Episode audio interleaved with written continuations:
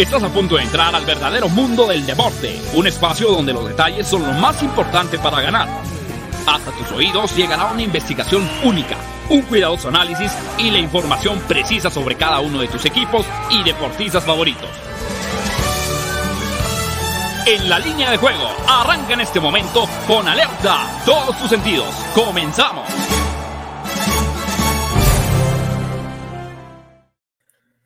Hola, ¿qué tal? ¿Cómo están? Bienvenidos a la línea de juego en fusión con máximo avance, el programa que tiene que ver con el mundo de las probabilidades, tendencias, estadísticas, la información de manera previa a los eventos deportivos más atractivos a nivel nacional y mundial.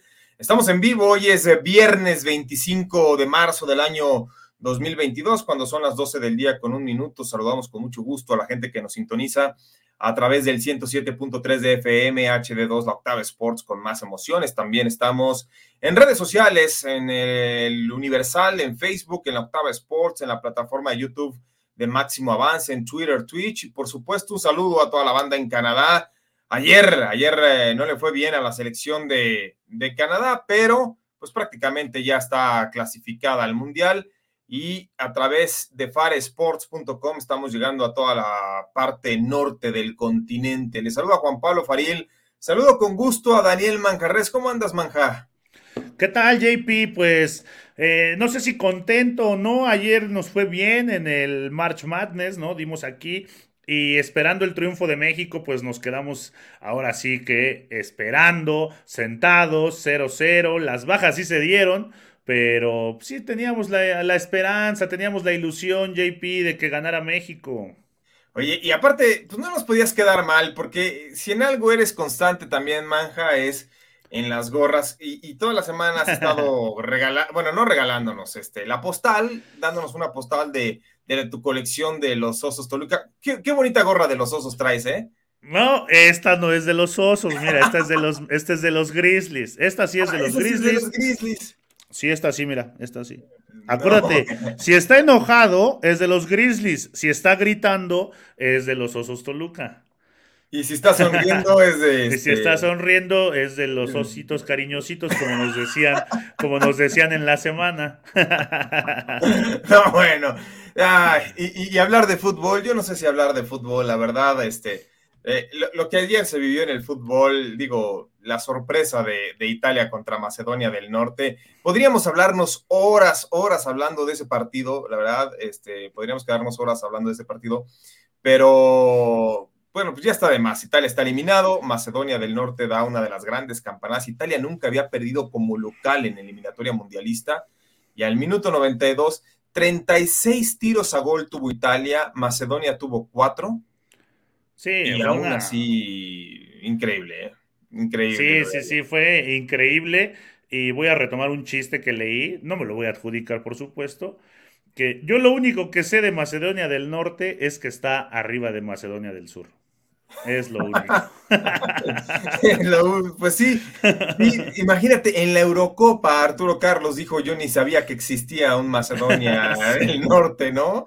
Entonces, en el minuto 90 les hicieron el gol. Sí, sí, sí, eso es, no, ayer y, fallaron una cantidad impresionante. Italia en sus últimos tres partidos oficiales, Italia tuvo más de 100 tiros a gol y anotó uno únicamente. Mm. Uno, incluso falló penaltis, o sea, eso te deja claro que de nada sirve tener posesión del balón, disparar todo el tiempo, 16 eh, tiros. Pues esto se gana con goles, se gana con goles y sabes qué? Denota una falta de entrenamiento de recursos. 16 tiros de esquina a favor y solamente en uno conseguiste rematar a puerta. ¿no? Intentaron centros rasos a media altura, pasados, este, no hubo forma de que hicieran absolutamente algo, pero bueno, ya estaremos hablando de lo que se viene el fin de semana. También saludamos a nuestro colaborador estrella los viernes previo al fin de semana, Andrés Ornelas, ¿cómo andas? Brother, ¿cómo, ¿cómo te pinta el fin de semana? Ahí si quieren, les invito un cafecito y ahí los dejo platicando este, otros 25 minutos y luego sí ya, ya puedo platicar yo un ratito si quieren. No, bueno, pues es que tú no eres futbolero, tú la verdad. Soy, sí, como claro que sí, obviamente vi ese partido de Italia y ni me digas porque yo traía el que de Italia dejaba cero la, su, propia portería, entonces la perdí en el 92. No, no, no, no, Ayer fue una calamidad. por ahí nos hicieron un comentario la semana pasada, que yo sí, este, ahora sí que lo aplicaría cuando alguien puso de, que Dios que le diga al deporte que aplaque su ira, ¿no? Ayer Gonzaga también, este... Gonzaga, adiós Tú diste Arkansas, tú diste Arkansas a cubrir más nueve y medio, yo di las bajas, nos combinamos muy bien, en Duke también, eh, tú diste a Duke para la sorpresa, yo di las altas, pero que, le, que hayan eliminado a Gonzaga sí fue una sorpresa. ¿eh? Era el favorito al título, ¿no? Sí, el gran favorito al título desde que inició. Y bueno, es la segunda temporada que le pasa a Gonzaga, ¿no? El año pasado también era el favorito y también no se armó. Está muy curioso este tema del college basketball porque, por un lado, el Mars Madness es una belleza, todo mundo, super rating, gran producto televisivo, pero mientras mejor le va al Mars Madness, peor le va a la temporada regular que ya prácticamente es de broma, o sea, es de, es de práctica. ¿no? ¿Pero cuál? ¿De la NBA? No, a la temporada regular del de college. Del colegial. Ah, bueno, sí, sí, sí, sí. No, pero mira, a ver, estamos hablando de un torneo que después del Super Bowl, el Final Four, es el, es el evento, ya ni siquiera es deportivo, es el evento que más audiencia tiene en la televisión Estados Unidos, después del Super Bowl. O sea, por encima de las series, de los noticiarios, de los programas, de todo lo que ustedes gusten y manden, después del Super Bowl es el Final Four, que es los últimos cuatro grandes del básquetbol universitario. ¿eh? Sí, que eso es lo que realmente, si tú sigues el, March Madness, es hacia donde quieres apuntar, ¿no? Así conforme se van eliminando y van pasando las etapas, pues tú eh, realmente quieres ver quiénes van a estar en el Final Four. Ahorita están en el, Elite 8, ¿no? Entonces... Sí, van rumbo al están en el Sweet 16, pero ya digamos que Arkansas va al Elite 8. ¿A poco le ganan rating al, al este, a la final de college football? Sí.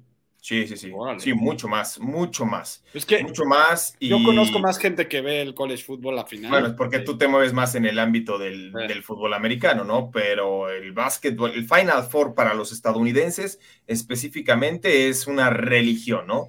Este, sí está muy por encima de cualquier evento, incluso de la entrega de los Oscars, que vamos a hablar hoy de la entrega de los Oscars, también este, ahí le estamos pegando, eh, de los Grammys, eh, Creo que solamente ha sido superado por ahí del último capítulo de Friends y de Seinfeld, ¿no? Pero, pero te tendrías que haber ido al último capítulo para que haya sido superado, ¿no? pero habla, habla muy cañón de eso, de, lo que es Friends y Seinfeld, ¿no? Sí, exactamente. Pero bueno, este, no sabemos si Arturo Carlos se vaya a conectar, Sebastián Cortés anda en Colombia. esos ya, ya no nos interesan, JP. Ayer nos lo dijo la gente, esos ya los vamos a, despedir. Que el programa tenía más ritmo con únicamente dos y que aparte pues, los, los otros dos sobraban, que a lo mucho que, que sumáramos a Abraham y Andrés, entonces, no, hombre, ya, ya, ya andamos con todo.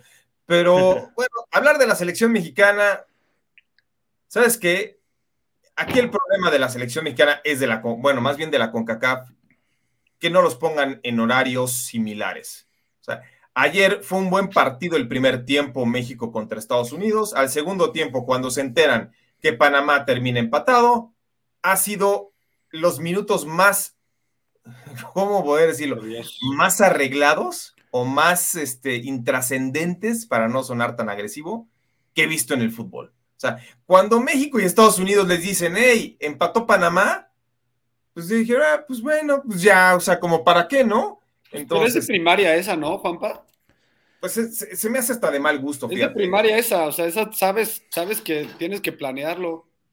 ¿Cómo no ponen al mismo tiempo el partido de Panamá y el partido de México contra Estados Unidos? La verdad es que la CONCACAF, en serio, ¿eh? es increíble, es increíble. O sea, Ayer, por ejemplo, todos los de Conmebol a la misma hora, los de la UEFA a la misma hora, y en CONCACAF te vas a diferentes horarios. Es bueno. Pero a ver, Manja, ¿qué tenemos como agenda del día para analizar hoy? Lo más atractivo de la agenda es continúa la eliminatoria en Sudamérica con un partido que ya realmente no tiene es intrascendente. Argentina va a enfrentar a Venezuela, esto a las 5:30 y en el básquetbol colegial Todavía Kansas, también de los ya favoritos para, para, llevarse el título, se enfrenta a Providence. Esto a punto de las 8 de la noche. En el hockey de la NHL, la avalancha de Colorado que tanto nos ha decepcionado aquí en el programa contra los Flyers. Esto a las 7. Y en la NBA, los Clippers contra los 76ers de James Harden y Joel Embiid a las 8.30. Y ya para culminar el próximo domingo el Gran Premio de Arabia Saudita, que hoy hubo, reportaron un incendio a 7 kilómetros de, donde está el circuito, donde estaban haciendo pues, las prácticas. Esto el domingo a las 11 de la mañana. También, también reportaron un incendio en el estadio de los Broncos. de los Broncos también, sí, ayer. También, oh, bueno, pues entonces, sí. Este, aquí en México ya tuvimos un incendio, ¿no? El, bueno, el lejanísimo y, muy querido en antaño el, Parque Asturias, ¿no? Ese, era el Parque Asturias, el, el, que se incendió. Don Fernando Marcos, que terminó su carrera como comentarista deportivo, eh, fue jugador, fue árbitro, y siendo árbitro en un partido, si no mal recuerdo, Necaxa Atlante, este, pues no expulsó a un jugador, se armó la bronca en la tribuna y terminó incendiándose un estadio y terminó por desaparecer. Sí, lo que hoy reportan es que en las pruebas Max Verstappen eh, por el radio dice que le está oliendo a quemado. ¿no? Y entonces, pues el, eh, eh, el, equipo empieza a ver qué está pasando, pero no, se estaba, sí, sí, olía quemado, ¿Sí, pero... literal? Sí, sí, sí, pero porque estaba ahí a 7 kilómetros nada más de distancia un gran incendio. Y el día de ayer en el Estadio de los Broncos se incendiaron unas butacas Primero fue un par de butacas y después ya se expandió ahí un área del estadio y se habla de que eh, el material del que están hechos eh, las butacas y la, construcción del estadio, eso impidió que se expandiera todavía mucho más. ¿eh? Ah, es un material, es un material diseñado para eso. Qué bueno, qué bueno, ¿no? Digo, sí están muy avanzados allá en ese aspecto. Y bueno, antes de ir con comentarios de la banda, también eh, tenemos los mejores cobros del día, las grandes sorpresas de la jornada de ayer. Hubo varias, específicamente dos. La de Macedonia del Norte terminó pagando más 1.450 el triunfo de Macedonia del Norte sobre Italia. Fue en tiempo regular, por eso es que paga más 1.450. Eh, Arkansas derrotó 74-68 a Gonzaga, termina con un momio de más 390. Y en eh, la WTA de Miami, Contavit perdió contra Lee 2 a 1, lo cual tuvo una cuota de más 340. Estos en un parlay por 100 invertidos habrían cobrado 33 mil en Betwin, nada más y nada menos, ¿no? Qué chulada. Pero es difícil pegarle a uno, imagínense a los tres. Andrés Ornelas, a ver, yo sé que tú no eres muy fan de la Fórmula 1, pero ¿viste la carrera el domingo o no? Sí, la verdad sí vi cachos. Sé que tengo que estar metido en cosas aunque no me gusten tanto. Trato de agarrarle. Escribí, por cierto, un artículo para una revista. De, entonces tuve que estudiar mucho de Fórmula 1. Entonces ahí voy. Digo, ya, como te dije, yo tenía que intentarlo y ahí voy, poco a poco. No se, no se puede de un día para otro. Bueno, pues eh, vamos a hablar de la Fórmula 1. Se me hizo una carrera interesante. sí, lástima con Red Bull, lástima con Red Bull, pero Leclerc haciendo perfecto. Sí, Leclerc, y cuál va siendo la sorpresa, hablando de Leclerc, que en este momento, cuando todavía no tenemos definida la parrilla de salida, por cierto, los invitamos a la Watch Party este domingo, es a las 11 de la mañana, tiempo de México, eh, el Gran Premio de Arabia Saudita. ¿Cuál va siendo la sorpresa? Que en las futuras Leclerc es el favorito para ganar el Gran Premio. Esto es algo que nunca había ocurrido en la Fórmula 1, que Leclerc estuviera favorito por encima de Verstappen, de Lewis Hamilton. Así están los momios en este momento. Obviamente lo, lo más aconsejable es que se esperen al sábado por la noche, domingo por la mañana, que ya esté definida la parrilla de salida y entonces sí, con mayor exactitud puedan conocer cómo van a salir cada uno de los pilotos. Llama la atención que Checo Pérez es el quinto candidato cuando la semana pasada era el octavo, y es que lo que juzgan los estadistas es que Checo Pérez tuvo una muy buena carrera, un carrerón prácticamente. Fue en la última eh, vuelta donde la perdió. Sí, la última vuelta y fue el motor, ¿no? Ni siquiera fue una maniobra de Checo Pérez, ya no le estaba soportando el motor. Entonces, debido a esta circunstancia, los estadistas dicen, a ver, aguas, Sí, no se espera que Checo Pérez tenga tan buenos resultados como el año pasado, pero tampoco es como para colocarlo lejos del top 6. Entonces, ahí, ahí está Checo Pérez de momento. Habrá que esperar cómo le va en la quali, ¿no, Manja? Oye, sí, habrá que esperar cómo le va en la quali, eh, Andrés. Y también, digo, yo le pondría a Luis Hamilton, ¿eh? Luis Hamilton eh, la temporada pasada ganó esta carrera, dominó de principio a fin, o sea, no se le acercó nadie y ahorita paga más mil para llevarse el Gran Premio de Arabia Saudita. A ver, ¿tú qué dices, eh, Andrés?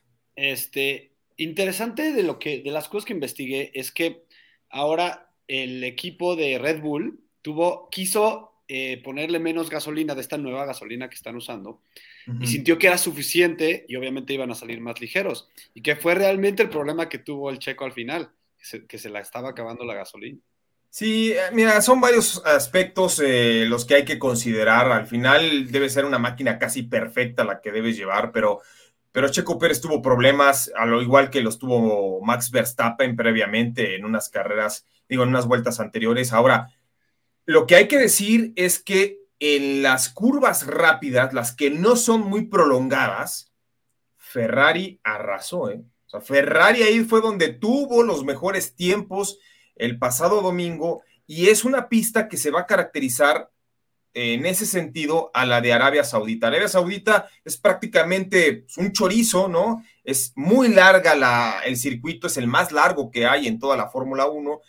Está repleta de curvas, pero realmente en muy pocas, en dos o tres solamente, tienes que eh, apretar el, freno, ¿no? Entonces, son curvas que se toman de manera muy rápida. Esto específicamente lo vamos a tocar más adelante, pero va a beneficiar a Ferrari y va a perjudicar a Mercedes. Por eso es que Luis Hamilton no sale favorito. ¿eh? Hablando de las apuestas, tendríamos justo que beneficiar.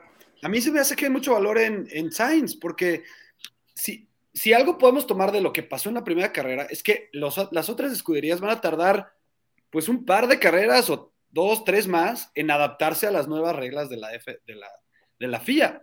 Entonces, pues sigamos con el equipo que le fue bien ahorita, porque es el que mejor se adaptó a estas nuevas reglas, ¿no? Sí, sí, sí, sí, estoy completamente de acuerdo.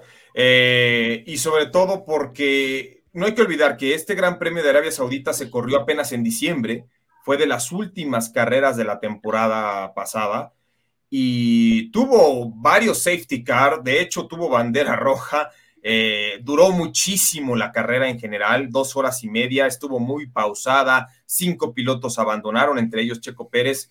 Eh, la pista que vamos a tener este domingo es completamente distinta a la del domingo anterior.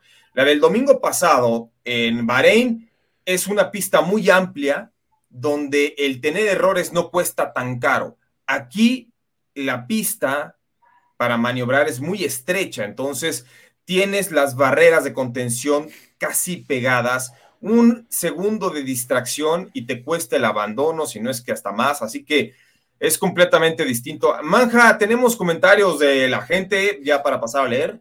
Sí, sí, sí, tenemos comentarios y por acá hay algunos interesantes. Manuel Calle nos dice feliz viernes y sorpresas en el March Madness, que es de lo que ya estábamos hablando. Nos dice que también Brasil goleó a Chile 4 a 0. Así es. Eh, dice Charlie Franz, saludos teams, que sea un excelente fin de semana. También por acá Jesús Niebla dice, buen día equipo. El béisbol, ¿no? Que ya, ya nos urge, ya nos urge. Sí, por favor. Dice Jesús Niebla, buen día equipo, vaya sorpresa ayer con Italia, nos fue bien en la colegial y les dije empate 0-0, México no juega nada, merecían perder. David Andrade, nuestro amigo y compañero, dice saludos, colegas, la Tri ya está en el Mundial. Ecuador, a pesar de haber perdido 3-1 con Paraguay, se metió al Mundial y estará en Qatar, la selección ecuatoriana.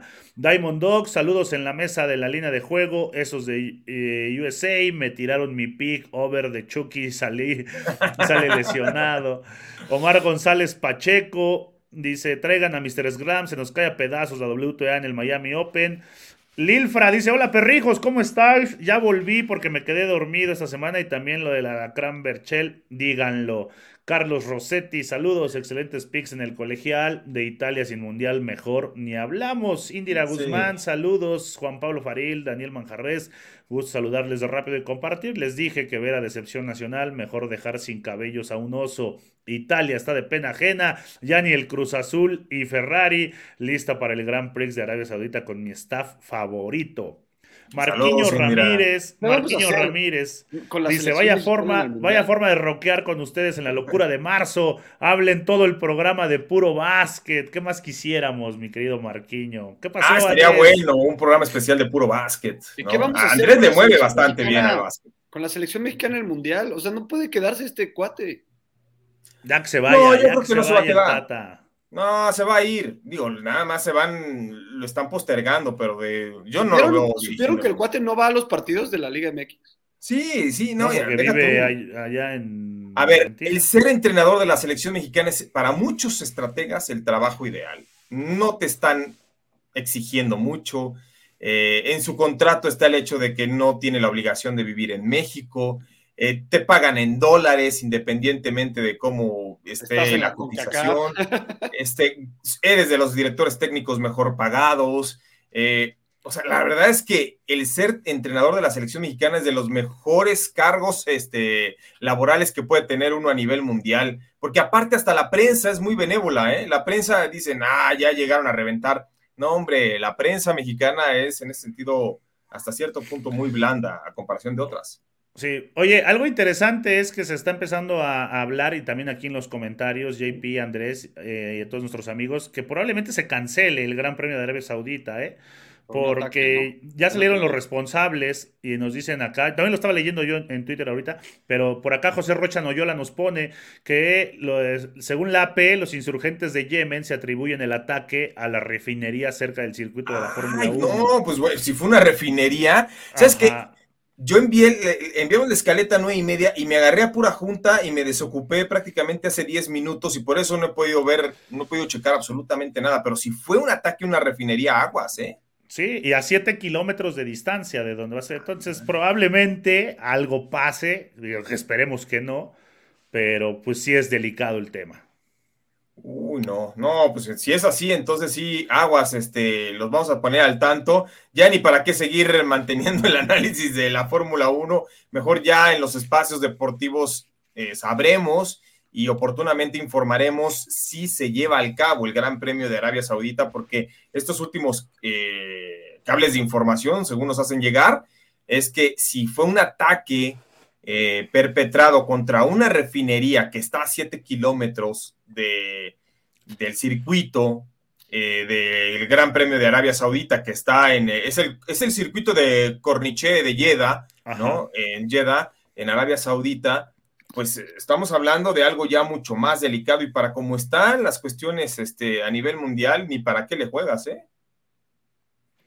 Sí, digo, esperemos que no sea así. Y ya por último, Carlos Rossetti dice, ayer aposté al 3-1 Portugal contra Turquía. Al minuto 90 me dieron la oportunidad de retirar mi pick. Nunca hagan eso, confíen en sus picks hasta el final. 3-1, 3-1, qué bárbaro. ¿Y sí? Y, eso que fallaron penal. Eh, no estoy de acuerdo en eso. Yo creo que sí hay ocasiones en que es inteligente retirar Fíjate, Omar González Pacheco dice: La F1, la Fórmula 1 ha dicho que continúan hasta el momento después de reunirse todos los jefes de equipo, sí. Pero esperemos que no salga, que no ocurra algo similar, ¿no? Porque ahorita te puedes reunir y dices, bueno, es un hecho aislado. Pero si mañana se repite, entonces ya tendríamos más problemas en ese aspecto. Pero bueno, se, se, viene complicada la situación para el Gran Premio de Fórmula 1. De todas formas, si ustedes quieren quedar bien con la amiga, con la novia, hasta con la mamá y la hermana sobre la entrega, la edición 94 de los Óscares o los Oscars, chequen la parte final del programa, porque les vamos a dar las probabilidades, las tendencias y los momios para las principales categorías. Aunque no hayan visto ninguna película, por lo menos el domingo se van a jactar y van a decir. Yo ya vi una ayer. Eh, ¿Cuál, te, echaste? La de King Richard, la de Will Smith. ¿Qué te pareció? Me gustó, me gustó y ah, creo que le van a dar el Oscar a Will Smith. ¿eh? Sí, Will Smith es un strike cantado. Will Smith va a conseguir su primer Oscar como mejor actor. Perdió en la categoría de Ali, perdió, bueno, en la, en la, la película de Ali en la categoría de mejor actor, perdió también en la de En Busca de la Felicidad, perdió eh, no ganó ese Oscar, pero aquí tiene un 72% de probabilidades de que eh, Will Smith se lleve el Oscar, precisamente por interpretar el personaje del papá de las hermanas Williams en el tenis. Así que, eh, bueno, pues estaremos hablando de todo eso al final del programa. Obviamente se viene el básquetbol de la NBA, el universitario, la NHL, el fútbol. Así que nosotros vamos a ir a una pausa para el radio. Estamos de regreso en redes sociales. Andrés Ornelas, también está Daniel Manjarres, Juan Pablo Faril, esto es En la línea de juego. La Octava Sports te da más emociones.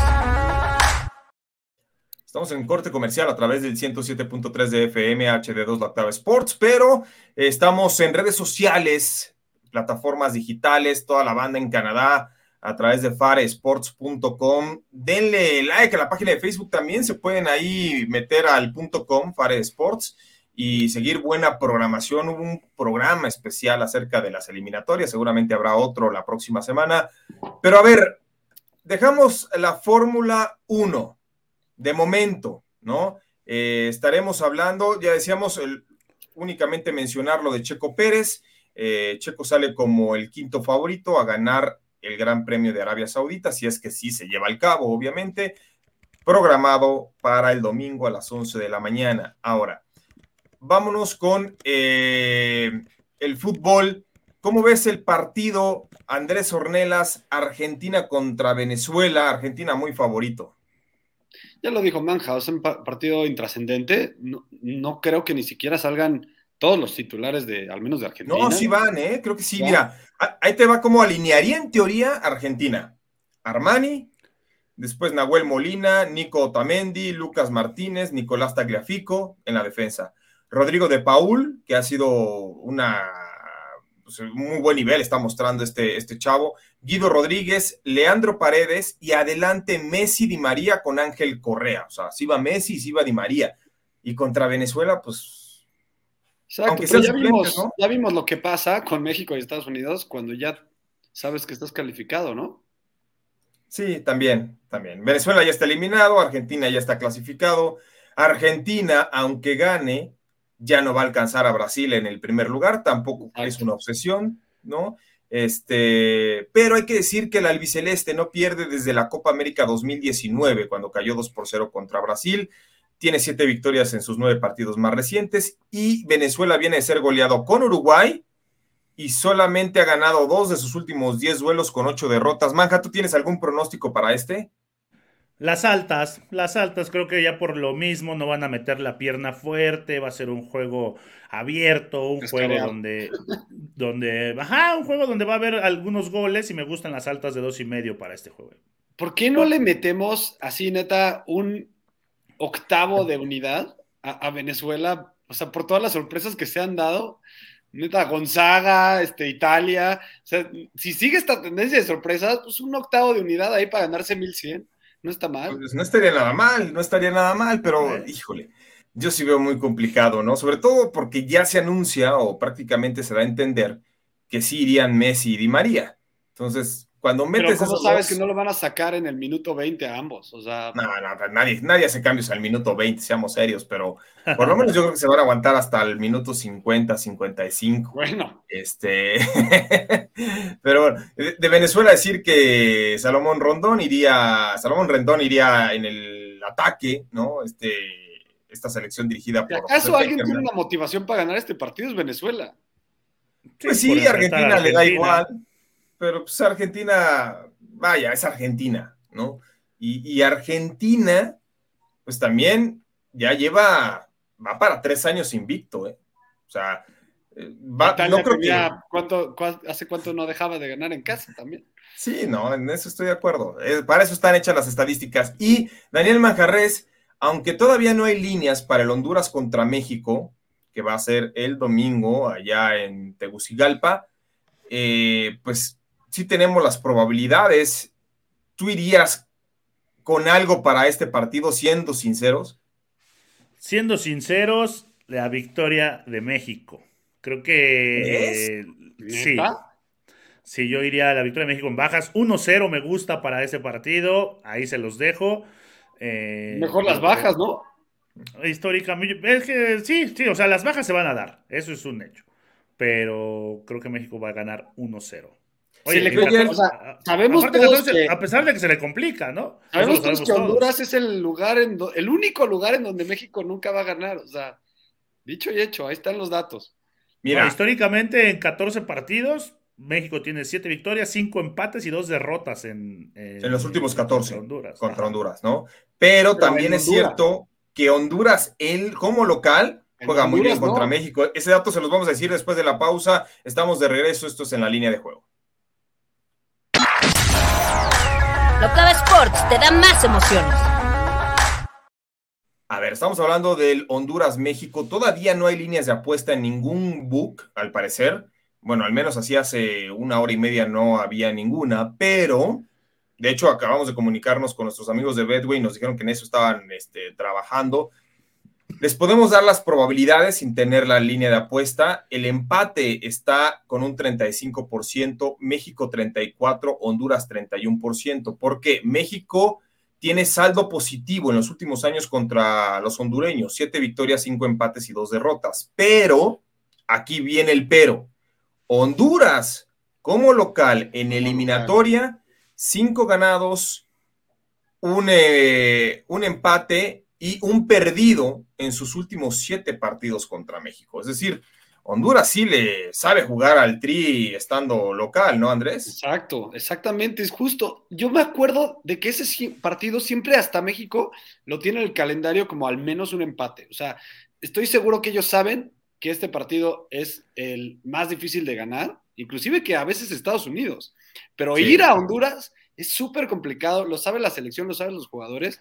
Al Tata le vale gorro, pero eso me da más a mi favor. No, el Tata ni va a ir. Estaban diciendo que no- ni siquiera va a ir el No, Tata, no ¿no? va a ir Y por es algo el en el ojo. escenario, oye, es el escenario más, eh, ¿cómo, te- cómo decirlo? Eh, más complicado para jugar. Porque en Estados Siempre. Unidos, cuando vamos a jugar a Estados Unidos, somos locales. Sí, y te tratan bien. La verdad es que los tratan bien. No, aquí te llevan serenata desde una noche antes, no te dejan dormir, llegas en el camión y te están apedreando. Cohetes, Eh, ¿no? Sí, han metido incluso, cohetes. yo me acuerdo en los noventas, Manja, metieron hasta, bueno, no estaban prendiéndole fuego al vestidor de México, creo. Sí. ¿no? Oye, ya, ya, ya hay línea, nos dicen que en algunos books José Rocha Noyola dice que está Honduras en más 610, empate más 320 y México menos 250. No, bueno, México menos 250, yo no Mira, ahí sé. está la de el, el momio que dice Jesús Niebla, doble oportunidad de Honduras. Yo lo tengo, yo lo tomo, la verdad. Sí. Ahora, ¿sabes qué me gustan? Las bajas. Yo me voy con las bajas. Sí, las Yo- bajas Sí, están las claras. bajas ¿no? es, es hecho. Ayer cometí el error. Me, me encantaban las, las bajas del México-Estados Unidos y por ser iluso, dije México. Te ganó el no corazón, Va a ganar compa. 1-0. Te ganó el Ah. corazón. Sí, sí, estoy de acuerdo. Estoy de acuerdo. Eh, Confié. Ya después de ver el primer tiempo y sobre todo lo que hicieron los últimos 30 minutos del partido, que fue descarado. O sea, a mí que no me cuenten, fue descarado lo que vimos ¿sabes ayer. qué, Juanpa? Ahí sí fue nuestro error de no meterle en vivo a las bajas del segundo tiempo. Sí, exacto, ¿no? O sea, error. O sea, ¿cómo no las metes? Ya está más leído que nada. ¿Sabes qué? Es que aparte, en el momento en que te enteras del resultado final en Panamá, sincronía perfecta, los dos, bueno, México, las do- tres oportunidades que tuvo en el segundo tiempo, burlan al defensa y se dejan caer, ¿no? Sí, O sea, no. En época del VAR te dejas caer, ¿en serio? O sea, en época del VAR, no. Dice el Search, Muy Honduras mal. no trae nada, estoy con Manja, gana México, además Honduras es de los pocos países donde no tengo primas. 1-0. Es que yo sí veo, yo sí veo muy viable el que México gane, pero no voy a cometer el mismo error de ayer. O sea, yo si tengo que dar un pronóstico, me voy con el under. ¿Para qué? O sea, en esta selección mexicana, literal, no puedes confiar. Por mucho que Honduras No. presente incluso jugadores amateurs, yo en esta selección mexicana no confío. Parece que le están haciendo el favor al país. Pero al final es playera. Honduras, al final es Honduras, es el último lugar de la clasificación, no está jugando nuevo- bien, o sea, también eso hay que tomarlo en cuenta. Pero de nuevo, O sea, ellos están más motivados que México para ganar este partido. Le quieren no jugar creo, a México. con la eliminatoria que están haciendo. Bueno, Claro, eso siempre. es Es- eso es- históricamente, la, la motivación de jugar contra México va a existir. Mira, No te voy a poner siempre, un ejemplo. siempre. Un ejemplo más cercano, en- al menos ahorita. Cuando juegan Yankees contra Mets, sí es un clásico, sí hay rivalidad, pero a los Yankees no les importa y, a los, y los Mets se rompen la cara para ganarle a los Yankees. Es algo parecido. Sí, sí, sí, estoy de acuerdo. Estoy de acuerdo. Es una rivalidad que va mucho por ese lado. Ahora, Honduras como local en esta eliminatoria tiene un empate y cinco derrotas. Contando su último partido como local de la eliminatoria pasada, no ha ganado. No, juega mal. No sé por qué le damos un poquito de confianza a Honduras. O sea, si está jugando muy mal. Empate entonces. Ah, también puede ser, sí, puede ser la cuestión del, empate. Pero mira, no nos metamos en problemas, vamos con el under. O sea, esta selección mexicana juega con una desidia y una flojera que contagia al rival, literal. yo creo que Estados Unidos ayer tenía ganas de jugar. ¿Se acuerdan de una después de ver... mexicana tan gris como esta? Tan, tan... No, yo no. No, esta es la tampoco. No. no, no, no. Y ¿sabes qué? Si me apuras, creo que es el peor medio campo de, la, de una selección mexicana que he visto. Eh, junto con el de quizá el Mundial del 2002, que también fue de pena, ¿no? Este, que para mí sí fue un mediocampo, y no por demeritar, pero creo que no llegaba a lo mejor de México. Estaba, si no mal recuerdo, Gabriel Caballero, que, que tuvo muy buenas etapas en el fútbol mexicano, pero en selección nunca brilló. Estaba Johan Rodríguez, estaba, bueno, García Aspe ya estaba en las últimas, ya ni siquiera era titular. Entonces, ese medio campo de, Corea-Japón 2002, la delantera era muy buena, pero el medio campo no se me hacía nada bueno. Este, vamos si quieren a la NBA, que ahí sí, ahí sí ustedes le, giran bien y bonito. Hoy el partido más atractivo, Manja, Clippers contra 76ers, Filadelfia, favorito menos cinco y medio. Desde que llegó James Harden, Filadelfia tiene muy buen récord, ¿eh? prácticamente eh, tiene 10 victorias, 4 derrotas. ¿Cómo ves este encuentro, Manja? Sí, le ha venido bien la llegada de, James Harden. Ahora se enfrentan a, unos Clippers que no tienen nada que perder este equipo de Los Ángeles, ya lo hemos hablado muchas veces, que sin sus estrellas simplemente están como eh, buscando buenos contratos para próximas temporadas. Los Clippers llevan cuatro derrotas seguidas. Eh, Filadelfia ganó sus últimos dos encuentros, le ganó al Heat, un contendiente, 113-106, le gana a los Lakers 126, eh, 121 y la línea está en menos 5 y medio. Yo creo que Filadelfia no tendrá problemas para cubrir esa línea de menos 5 y medio y en la línea total 219 puntos me gusta el over. A ver, ¿tú qué dices, Andrés Ornelas? Porque también estudias bastante la NBA. Eh, la verdad es que estoy totalmente de acuerdo con lo que dice Manja, solo no sé si les pasa, seguramente sí, ustedes ya apostadores veteranos de tantos años. Cuando llegas a, tu, a Betway, ¿no? Y ves una línea de apuestas y te, se te hace tan fácil, ¿no les da miedo? ¿No les da miedo? da miedo? da miedo? sí, sí, sí, sí, puede, ser. Puede ser. Ahí, creo que nos escuchamos en eco. Manga o, algo, algo, hicieron. No sé. A ver. Ahí, ahí, ahí, ahí. No sé, no sé de verdad si es, o sea, si es algo ya de, mala suerte, de buena suerte, o, simplemente de llegar y ver, el casino no me la puede poner tan fácil, hay algo raro aquí. Es como el sexto sentido del Spider-Sense. Estoy con Manja, mira, el, el net rating, estadísticas avanzadas de los 76ers en los últimos, en los últimos siete partidos de visitante es el noveno mejor. Net rating es rating ofensivo menos rating defensivo. Eh, 6-1 como visitantes en los últimos siete partidos. Ya lo dijo Manja, llegó Harden a sumar. Siento que el problema de Harden en Brooklyn era su actitud, no era su nivel. No se sintió nunca cómodo, no, nunca se sintió parte de ese equipo. Y luego, luego, a los meses de estar ahí, ya se quería ir. Le pesa jugar con Kevin Durant, como lo ha dicho Manja. Le pesa jugar junto a Kevin porque Durant. Son, les dicen ball hogs, ¿no? Son cuates que viven con el balón en las manos. Envid también es un ball pero es un ball más generoso, ¿no? Es un cuate que sí, hasta como centro, tiene un número de asistencias muy alto, no me lo va a dejar negar Manja, ¿no? Es un cuate que reparte el balón con todo y ser centro, tira sus triples. Entonces se puede, desde que llegó ahí este Harden, se siente en casa, se siente contento porque se reparten el balón y han sabido cuajar muy bien estos dos jugadores. A ver, ya se enfrentaron, Manja, Andrés, ya se enfrentaron ellos el 21 de enero, ganaron los Clippers, sorprendieron como underdog 102 a 101. La diferencia es que ahora está James Harden, que para mí sí es diferencia, ¿no? Porque ha mejorado sustancialmente. Tan es así que el equipo de Filadelfia, sin James Harden, estaba promediando 108 puntos en ataque y ahorita con James Harden promedian casi 114. O sea, estamos hablando de que han aumentado por lo menos unos 6, unidades en, en ofensiva.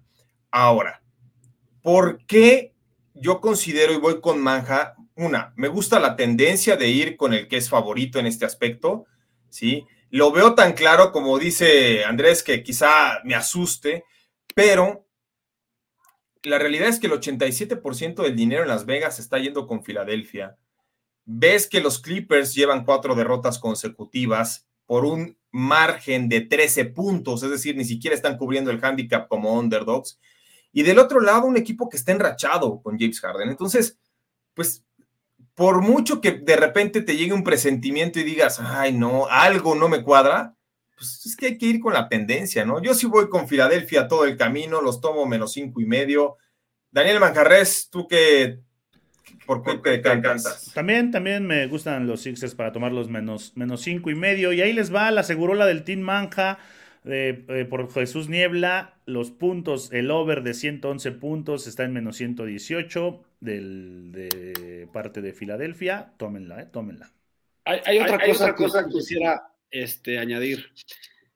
La línea avión 5 está en 5 y medio. Si está ajustando hacia donde está, que dijo, dijo Juanpa, el mercado todo el dinero está del lado de, Filadelfia, obviamente. Está también, o sea, los tickets y el dinero están del lado de Filadelfia. Entonces quiere decir que en este tipo de ocasiones normalmente la lectura es los profesionales y el público contra el casino. Me llama la, otra, otra cosa que se me prende el Spider Sense es por qué no se ha movido más la línea, Juan. No, bueno, porque hay seguros, o sea, no depende ya 100% de la oferta y la demanda, ¿no? Entonces métanla ahorita. Porque en, dos, en tres horas va a estar en siete. Sí, exactamente. Fíjate que a mí me gusta así. A mí me gusta 76ers menos cinco y medio. Es, más, si me los pones en menos seis y medio, lo tomo a Filadelfia. Eh, no sé si tengamos mensajes de la banda, Daniel Manjarres, antes del pasar al hockey de la NHL. Ah, pero estás muteado. Sí, sí, sí, todavía hay mensajes por acá. Dice eh, Jesús Niebla, así, así se juega mal Honduras, pero que digan México es un vendaval, pues no, bajas, bajas y a comprar. Eh, José Luis Arrones dice que Sigifredo Mercado, Ramón Morales y Braulio Luna, de los peores medios campos que ha, habido. Braulio Luna. Daniela, López dice: apuesta en vivo, como ven, Malta contra al ser Azerbaiyán, más 195, más 135, más 200. ¿Quién les gusta? 0-0 al minuto 36. No, pues así van a quedar, yo creo. dice Omar González Pacheco. Helmut Marco, Max no tiene miedo, Pérez está muy asustado, aunque no es muy distinto a como se vive en Ciudad de México, hablando de, la Fórmula 1. ¿no? Eh, dice José Luis Terrones, Harden desaparece solo en partidos importantes, de acuerdo. Ya nos decía Jesús Niebla, la aseguró la del Team Manja. Dice el Serge, apostadores veteranos de tantos años, ya de plano tirando indirectas, Andrés. Solo es un mito de que Manja fue novio de la Malinche. No, y si vieras, y si vieras cómo estaba, Jack Pachino, Jack Pachino Corleone. Dice, nosotros, o sea, nosotros éramos apostadores. A ver, a ver Jack Pachino Corleone te pregunta, Andrés, ¿y cuál fue el pronóstico de Andrés en el partido de la NBA? Yo me voy con, con 76, me da miedo la línea, este, pero igual es, es claro, es claro. Simplemente les, lo que les dije, tómanla ahorita, porque de verdad siento que se va a mover y se va a mover fuerte. No, puede dejar de ajustar, los casinos no pueden dejar de ajustar. Sí, eso, eso sí. Eh, por acá, Manuel Calle dice que está enojado tras el robo del gol de Perú ante Uruguay. También eso. Ah, y esa es otra polémica. Pero ¿sabes qué? Ah, yo, yo, ya no sé qué pensar en ese partido, porque hay imágenes donde se ve claramente que sí rebasa y hay otras donde se ve claramente que no rebasa. Entonces yo no sé si algunas las modificaron o no. Pero bueno, en lo, en lo, que se modifica y protestan los peruanos, que yo sí siento, desde mi perspectiva, sí, sí era gol. Este, pues también saludamos a Abraham. Abraham, ¿cómo estás? Oye, ya, dile, eh, ahora, ahora sí que también este, el deporte que aplaque su ira en la WTA, ¿no? Noticias que son un remolino. Hola, ¿qué tal? ¿Cómo están todos? Buenas tardes, saludos a Andrés, Tim Manja y JP. Pues sí, yo creo que ahorita en general se están dando todas las sorpresas. En las chicas no es tanto novedad que caigan las favoritas, de hecho es una constante, pero sí, esta ocasión el día de ayer fue una locura, prácticamente todas las cabezas de serie cayeron o se fueron por lesión o enfermedad. Yo creo que esta constante ya tiene que bajar un poquito, aunque sí seguiremos viendo momios muy altos, que pasa mucho en las chicas, en los hombres también ha habido sorpresas, pero oye, sí estuvo bien grosero lo del fútbol del día de ayer, ¿eh? bastante, bastante feo, y lo de Gonzaga ni se diga. Sí, sí. Eh, todo el relajito lo empezó la WTA con sorpresas, con retiros, ¿no? Fíjate que eh, desde que pasó lo de Barty, en cuanto anunció Ashley Barty que se iba, yo creo que a todo mundo le tembló las piernitas y se han estado cayendo a pedazos. ¿Por qué, Abraham? ¿Por qué se retira? se retira, eh, dice ella que de momento ya consiguió lo que quería conseguir. Si ves su carrera, cómo Generación de cristal. no tanto de cristal, pero mira, su sueño era ganar Wimbledon, lo consiguió el año pasado su sueño después era ser campeón en Australian Open, ya que ella es local de allá, y lo ganó sin ser un solo set. Lo ganó 2 a 0, a todo mundo aplastó, solo tuvo tres quiebres de servicio en todo el torneo, algo que ni los hombres consiguen. Yo creo que ella consiguió, pues personalmente, eso, esas metas. Fue muy rápido y de momento dice, ya, ya estoy saturada, ya no hay algo más que me dé hambre de momento, que la verdad es que tenía de aquí en adelante no había alguien que, le, que lo compitiera, si acaso, Igas Biantec, que de momento es la tenista de moda, que ha estado levantando títulos importantes, tres Masters 1000, un Roland Garros hace dos años, de hecho es la favorita a Miami, me gusta que llegue a la final, está más 250, si aún la pueden encontrar, tomen ese momio y con todas las que se han estado cayendo, no veo cómo alguien detenga a Iga de aquí a la final. Oye, ¿Serena regresa o no? Yo creo que está muy complicado que Serena vuelva. Si acaso vuelve, sería en una Australia o un US Open a lo mucho. Y si es que vuelve, no, no tendría, no tendría cómo, cómo llegar a, alguna final. Mejor sigan en la película, que hablemos ahorita de los Oscars. Ahí sigan a Serena Williams, ahí sí ha vuelto. Oye, pero sí extrañamos, ¿no? E-, extrañamos claro, que daba en la cancha. Sí, sí, claro, totalmente. No, pero con todo respeto, la verdad es que ya esperar que Serena Williams regrese y que lo haga al nivel, no, no, no, ya, ya, ya no hay forma, ya no hay forma, ¿no? O sea, ¿Y Barty sí regresa o no, Abraham? No, Barty ya se retiró de por vida a 25 años de edad, ya pidió el día de ayer a la WTA que la quiten de los rankings, que su número uno quede vacante, que quiten su nombre de la lista. Con eso, si hoy Sviantek gana su partido que está menos 1400, yo creo que lo va a ganar muy fácil ya sea la número uno nueva eh, a partir del día de la siguiente semana. en unos años va a necesitar dinero y va a regresar. Exactamente, y ya no va a ser lo mismo. Y ya no va a ser lo mismo. Oye, pero sí, estoy de acuerdo con Manja, ¿eh? Una generación de cristal. ¿Se acuerdan que una vez debatimos del por qué los atletas noventeros no están triunfando? O sea, los mejores futbolistas siguen siendo los ochenteros, ¿no? Ronaldo y Messi. El mejor jugador de fútbol americano sigue siendo Tom Brady, que es incluso hasta setentero. Pero hoy en día no es el mejor, perdón. Ah, bueno, a ver, dime quién, ¿no? O sea. Hoy en día no es el mejor quarterback, Tom Brady, hoy. para mí, ¿quién, ¿quién, debió ser el MVP? Bueno, ¿quiénes deberían ser? ¿Quiénes en la contienda por ser el MVP? Para mí, Aaron Rodgers. Joe Burrow. Ah, Aaron Rodgers no es noventero. Para Tom Brady no es 90. sido porque fue el que, más, el que más hizo con menos. Si te vas al tenis de la ATP, Djokovic, Federer y Nadal, que ya los tres van de salida, pero y, ninguno de los tres es noventero, son ochenteros. Si te vas a la Fórmula 1, son ochenteros, en el caso de, me parece, de Lewis Hamilton. Este, Hockey. Y así te vas con todos los deportes. Y no hay atletas nacidos en la década de los 90 de manera increíble, que es cuando están en su mejor momento, que dominen, ¿no? El Canelo es una década que pasa desapercibida. El Canelo nada más. sí, exactamente, el Canelo. Oye, Abraham, ¿tienes algún pronóstico para el Clippers contra Filadelfia de la NBA? Sí, fíjate que quería hacerla como que abogado del diablo, pero yo, diferente de Andrés, no le tengo miedo a la línea. Yo creo que el menos 5 debe estarse cubriendo. En las últimas 6 de 7 derrotas del equipo este, de, contra, con los Sixers, se ha dado esa línea. O sea, no, no, le veo por qué no se vaya a dar.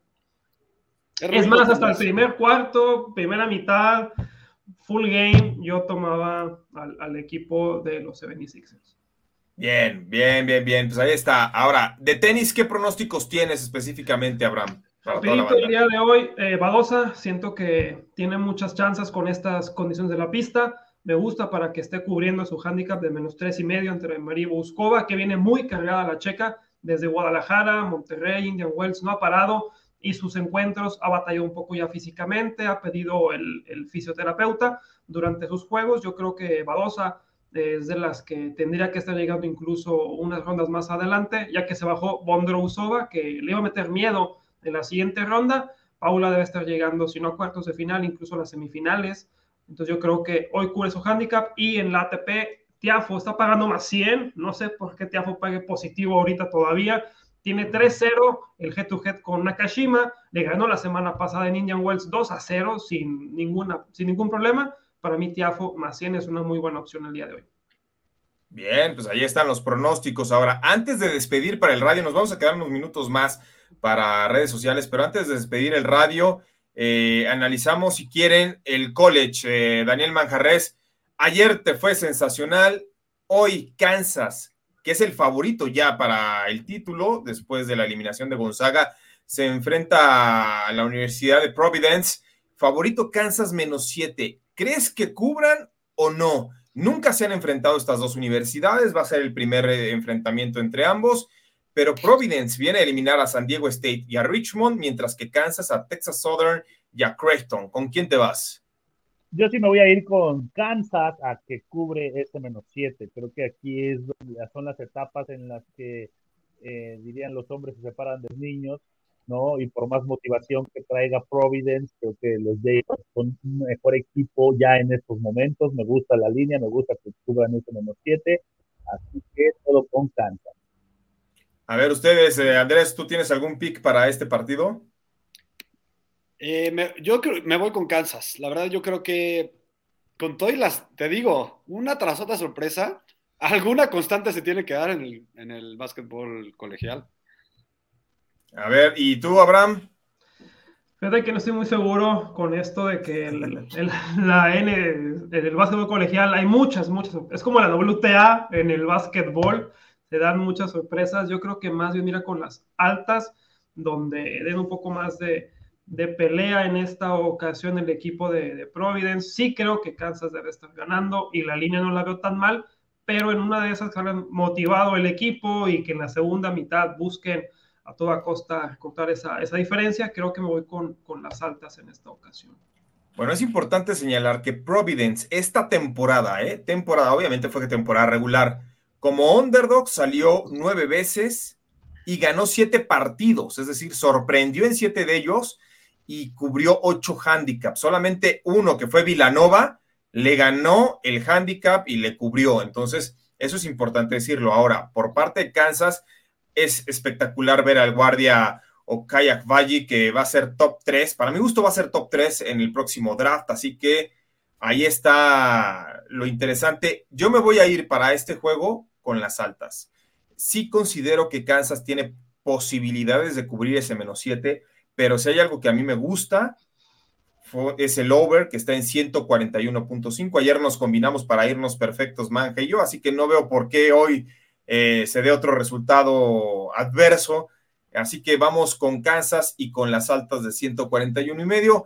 Eh, llegó el momento de despedir. Vamos a despedir para el radio, eh, para la gente de la Octava Sports, pero nos vamos a quedar unos minutos más para analizar el partido que nos falta de hockey y para las principales categorías de la entrega de la academia de los Óscares.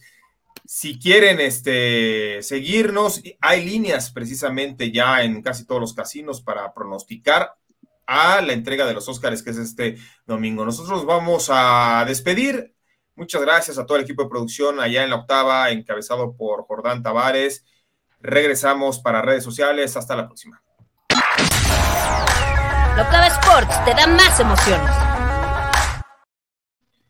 Y ahora sí nos quedamos unos minutos más para ver el hockey de la NHL, el partido del día, Avalancha de Colorado en contra de los Flyers de Filadelfia. Eh, se enfrentaron el 6 de diciembre y Colorado ganó como visitante 7 a 5. El 92% de la gente está invirtiendo a Filadelfia. ¿Por qué? Porque Avalancha es menos, está a menos 415. O sea, lo consideran como una pérdida de tiempo pronosticar menos 415 a Colorado. Así que Abraham, ¿tú tienes algo que dar en este partido? ¿Te gusta algo específicamente? Está muy feo el money line, no hay mucho que rascar por ahí, ni siquiera en three-way paga muy bien que digamos el, equipo de Avalancha. Hay que rascarle mucho para encontrar por acá valor. Creo que el puck line podría ser la, la mejor opción, aunque entre estos dos equipos no hay tanta diferencia en cuanto a que tiene 11 ganados Avalancha, 9 ganados los Flyers, aunque últimamente ha ganado más el equipo de, Colorado, son el primero en, la división. Yo creo que tendrían que estar cumpliendo con el puck line, aunque a Manja no le gusta mucho y, no, no se le han dado bien últimamente confiar en Colorado pero después de que llegan en esta ocasión de una derrota medio fea y que fue de hecho de, de local con, con el equipo de Vancouver. Creo que van a sacarse la espina y van a cubrir, eh, si bien tal vez no las altas, que también no estoy muy seguro si las lleguen a cubrir, sí que quede un 3-1, por ahí tal vez que nos dé el, el puck line y que pague más que el three-way. A ver, Andrés, ¿tú qué dices? Totalmente con Abraham. Eh, no, no, me asusta para nada el puck line, porque además revisemos lo que hacen los porteros. ¿no? Eh, Francus, se dice, no sé cómo se, pronuncia. Eh, Está 11 ganados, 3 perdidos y un, y un overtime. Y Hart, que es el portero de los Phillies, de los Flyers, perdón. Ah, pero entonces no va a Darcy Comper con Colorado, ¿lo cambiaron? No, ahorita están ya confirmado este Francus. François, ¿no? Eh, debe ser. Ok. Ah, pues mira, eh, ¿sabes qué? Si a mí me gustaban las altas, me gustan más. Eh, yo, yo voy a jugar con las altas de 6.0. Este, digo, tú vas, ya no te dejé eh, terminar. ¿Tú irías entonces con Colorado, Andrés? Colorado, el Hart, el portero de los Flyers, 13, 20, o sea, 13 ganados, 20 perdidos. Sí. ¿Y tú, Manja, qué elegirías? Yo con las altas.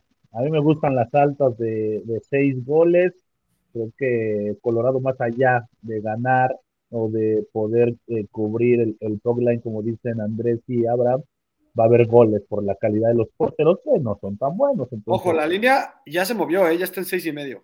Ya está en seis y medio, sí, se, se debe haber movido a seis y medio, seguramente por, por, la, por el hecho de que Darcy Comper, que es el eh, portero titular de la Avalancha Colorado, no va, no va de inicio, pero sí yo los tomaría en seis y medio, no, no importa. Ahora, rápidamente, así están los momios y los favoritos para la entrega, la edición 94 de la entrega de los premios de la Academia, que es este domingo.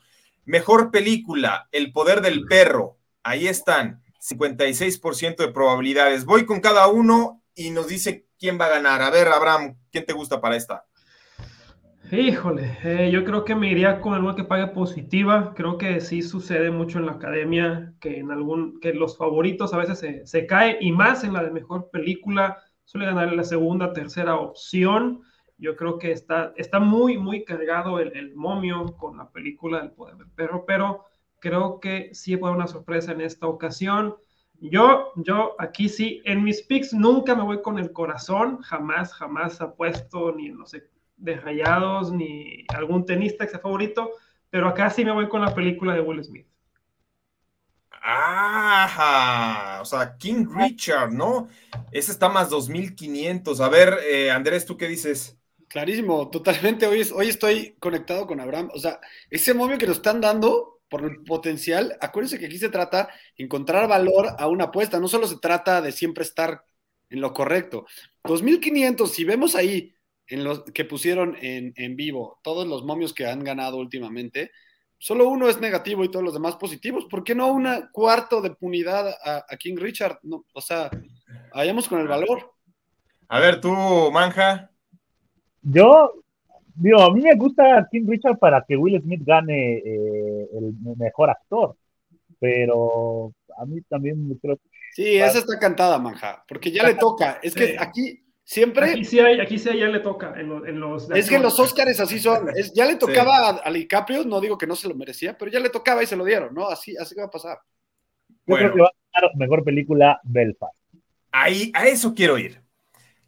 Eh, Abraham decía que si revisamos el historial reciente, cuatro de cinco han pagado positivo. ¿Por qué? Porque esas cuatro que dieron la sorpresa eran las segundas favoritas. O sea, hay una tendencia, incluso una favorita, máxima favorita, que perdió fue la de Roma, ¿no? De este, González Iñárritu. Entonces, eh, el quedar segundo en los momios tiene más garantía que el ser el primero. Entonces yo si voy con una sorpresa sería la de Belfast, que está con una cuota de más 500. Ahora, mejor actor creo que sí, Ahora, Will ¿por qué no le podemos poner un cuarto de unidad a King Richard y media unidad a, a Belfast? También puede ser, sí, sí, sí, tienes toda la razón. Suena ¿no? bien. Ahora, mejor actor, yo creo que sí, los cuatro coincidimos en que Will Smith lo va a ganar, aunque esté menos 800, que está carísimo. Eh, fíjense, el año pasado el favorito era Andrew Garfield y perdió, pero generalmente en esta categoría de mejor actor, el que llega favorito en los momios y que previamente obtuvo los Golden Globes, sí se lleva la estatuilla. ¿eh? Entonces aquí es un hecho que Will Smith se la va a llevar prácticamente. Sí, aquí condecoran mucho a las carreras de, de los actores que ya les ya se la deben o que han estado muy cerca. Yo creo que en esta ocasión por ahí pudiera estar. Andrew Garfield es un gran actor, sí siendo muy joven, de aquí en adelante yo creo que va a seguir teniendo nominaciones y ya después se la van a pagar. Sí, Totalmente. exacto. A, a ver, Manja, ¿tú tienes alguno, alguna objeción? No, no, no, Will Smith, mejor actor, Belfast, eh, mejor película, no, no tengo duda de eso. Ahora, esta categoría es la que está más reñida de todas, de las importantes. Mejor actriz. ¿Por qué? Nicole Kidman es la favorita, ganó los Golden Globes por Vin de Ricardos, pero la verdad es que de las favoritas es la que menos eh, posibilidades tiene. Está Jessica Chastain, está Olivia Coleman, Kristen Stewart y bueno, ya Penélope Cruz, que tiene un 1% de probabilidades. A ver, ahora sí empiezo contigo, Manja. ¿A quién ves para que le den el Oscar? Ahí estás muteado o a ver. Pausa. Stewart va a ganar por su actuación en Spencer paga cientos, tómenlo, yo sé lo que les digo, ya me lo dijo un pajarito. a ver, Andrés, ¿tú qué, con qué vas? Está bien, me gusta esa, buen momio. Ay, esto ya se pone interesante. An- eh, Abraham, Fíjate que es, es un buen momio y la neta yo creo que para el- como está distribuida la, el porcentaje de probabilidades, el segundo que es el de Jessica Chastain tiene 18% de que gane, mientras que el 13 que está, está cerquita es el que más paga, el más 600, de que tiene posibilidades y tiene buen rendimiento esa cuota. Creo que... No he- sabe de No valor. he, visto, de no he visto la película, pero por esa probabilidad que tiene, es la que más paga de las siguientes tres abajo de Kidman. Creo que puede ser esa, aunque soy fan de Jessica Chastain, tiene muy buenas películas como Molly's Game, que, Molly's que un Game es excelente, Está, es está excelente. buenísima esa película, pero más que ¿Y irme aquí sí con el corazón, me voy con, con, con Sí, Spencer. sabes que uno de los personajes Wow. en realidad está basado en, en Tobey Maguire. No, no, no, no, no me sabía esa. Sí. ajá, Está mira. E- Ella es la que organiza los, estos Los torneos, de, sí. de póker, ¿no? Ajá. Underground. Pero acuérdate que el primer, su socio principal,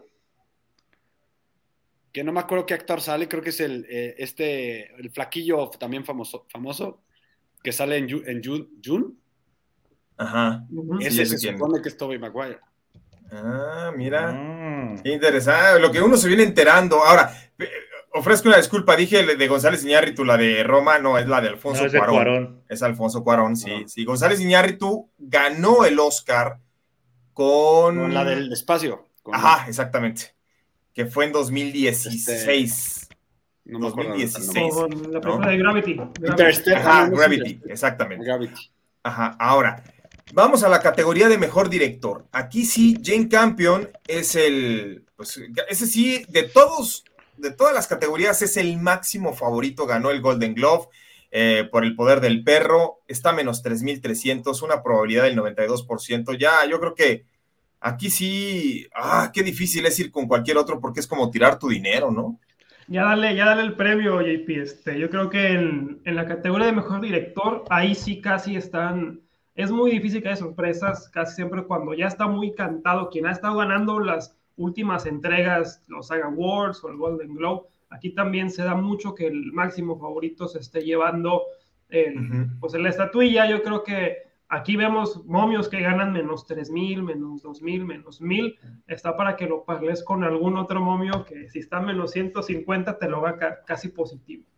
Exacto, solamente Bon Joon-ho eh, dio la sorpresa en 2020 al ser segundo favorito, pero todos los demás finalizaron en primero, incluyendo a González Iñárritu en 2016, Guillermo del Toro en 2018, Alfonso Cuarón en 2019, tres mexicanos en un periodo de cuatro años, este, y casi todos son internacionales, ¿eh? No hay, si revisamos los nombres, y Jane Campion, tengo entendido, es australiano, entonces, este, este premio se lo están llevando mucho.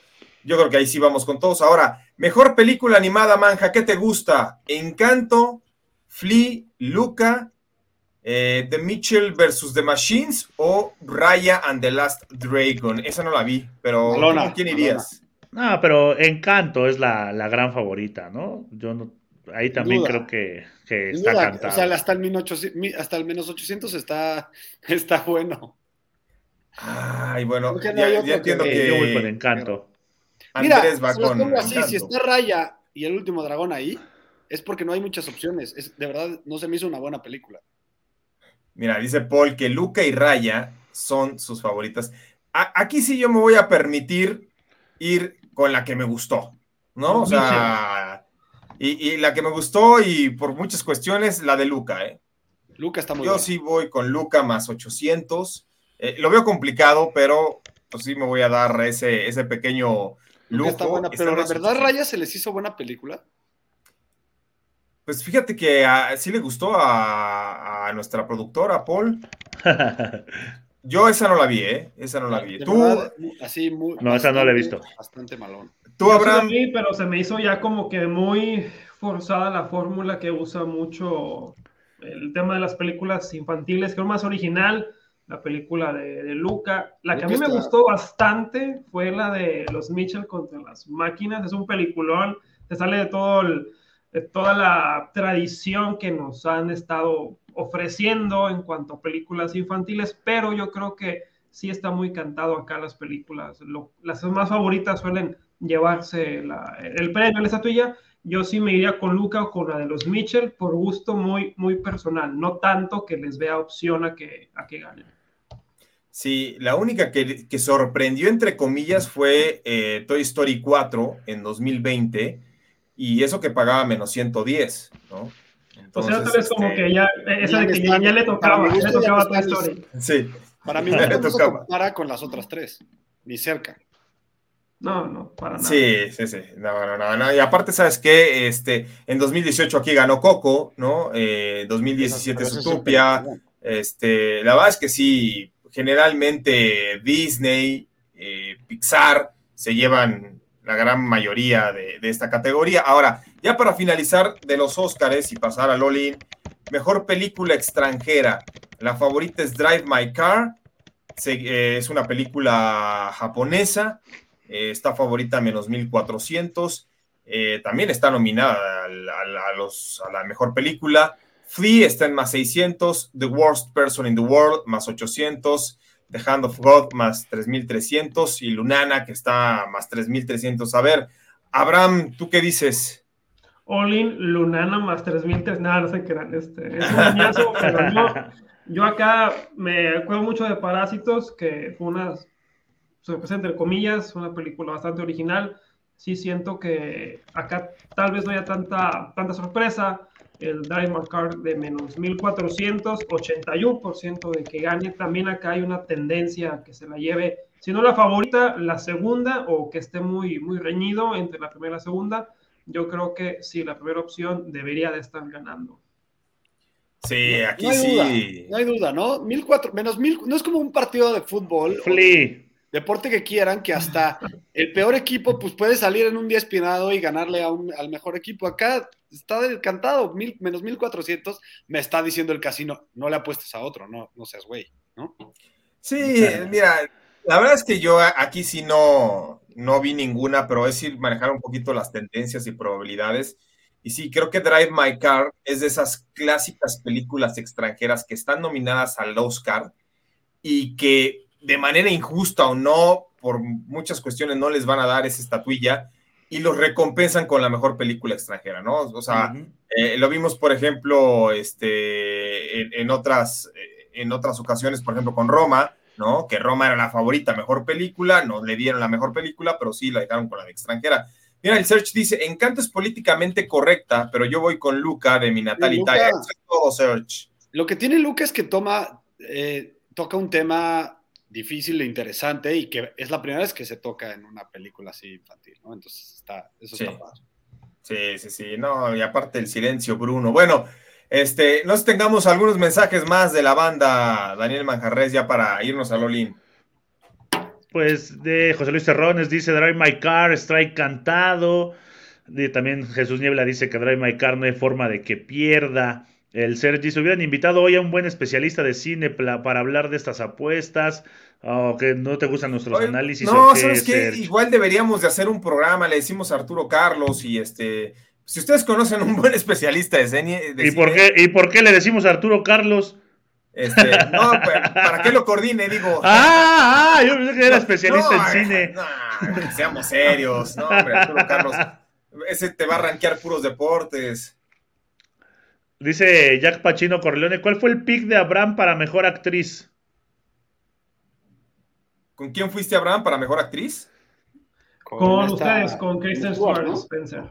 Sí. Ah, está, con Kristen, Stewart. Kristen Stewart en la de Spencer, que está más 600 para dar la sorpresa. Sí.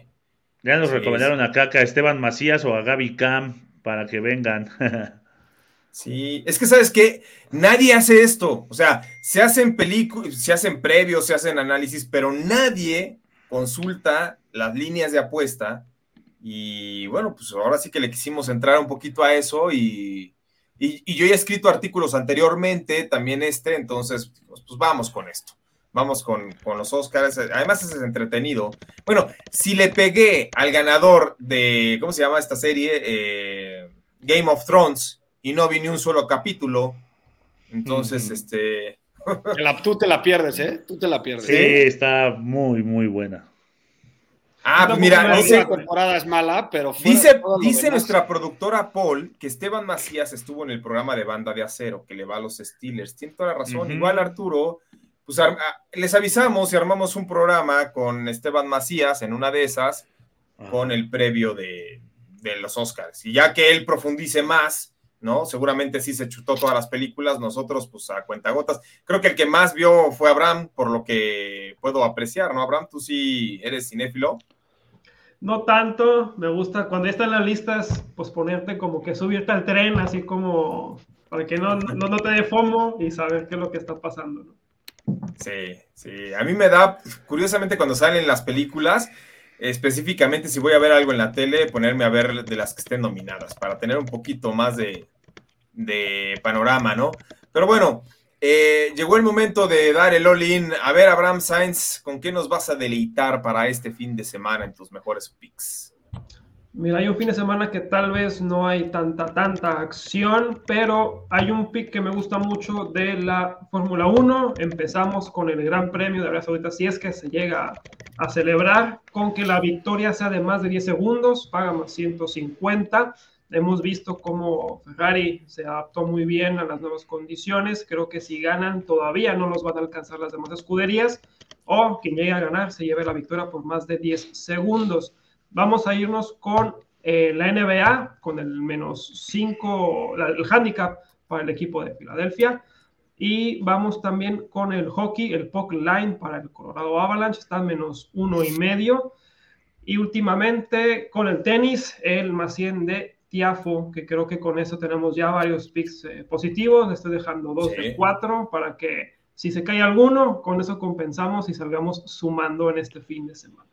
No, y aparte estás encendido, mi estimado Abraham. En el tenis, el mejor pronosticador, créanme, ya no, ya no en México, en habla hispana, ¿eh? porque ya también a, nuestros cuates, los españoles, los está repasando bien y bonito. A ver, Andrés. tenemos que hablar, Abraham, porque te quiero invitar a Nación de Apuestas. ¿eh? Claro, con gusto. Tú dime. yo soy su representante, habla conmigo, ya nada más. Aparte tú ya eres del equipo, Juanpa. sí, pero oye, también yo, yo estoy acomodando. Si, acomodé a Álvaro ni es bien que no puede acomodar a otros. No, Andrés. Bueno, bueno, breve anécdota, pues yo fui el que le dije, ¿no? Y el que lo llevó. A ver, Andrés, ¿cómo está? ¿Qué te gusta a ti? Fíjense que traías mi Olin a Filadelfia, lo voy a quitar. Ya se volvió a bajar la línea a 5. No, no. A ver, movimiento, no sé si saben ustedes, claro que saben de esto. Movimiento inverso de la línea. ¿Por qué, si todo el dinero está del lado de Filadelfia, por qué se está haciendo más barata? Quiero preguntarles, antes de dar mi Olin, contesten.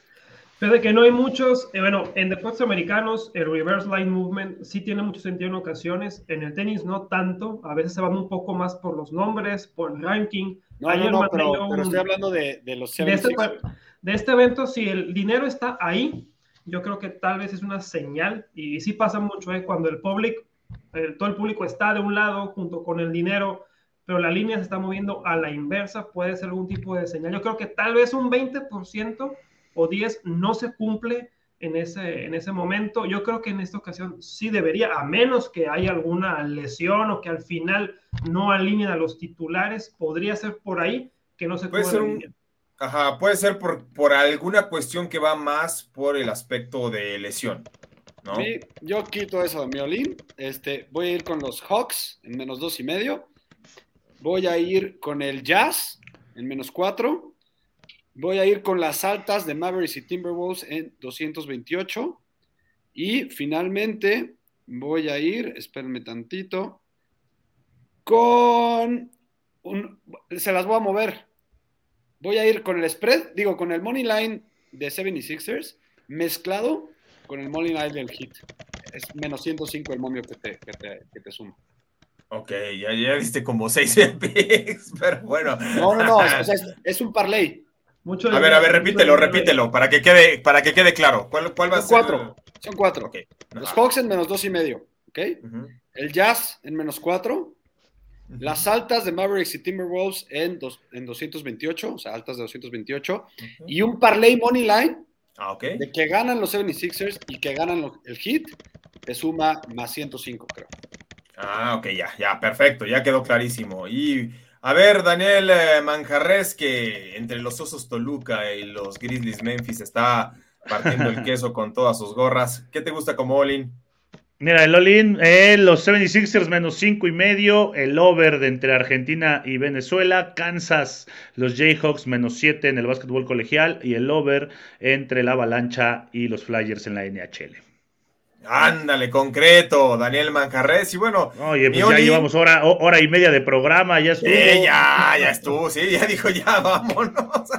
bueno, Miolin, voy con las altas de Argentina contra Venezuela, están en 2.5, creo que Argentina tiene para ganar de manera contundente. Clippers contra 76ers, me voy con Filadelfia, 76ers que cubren el menos cinco y medio en contra de los Clippers de Los Ángeles.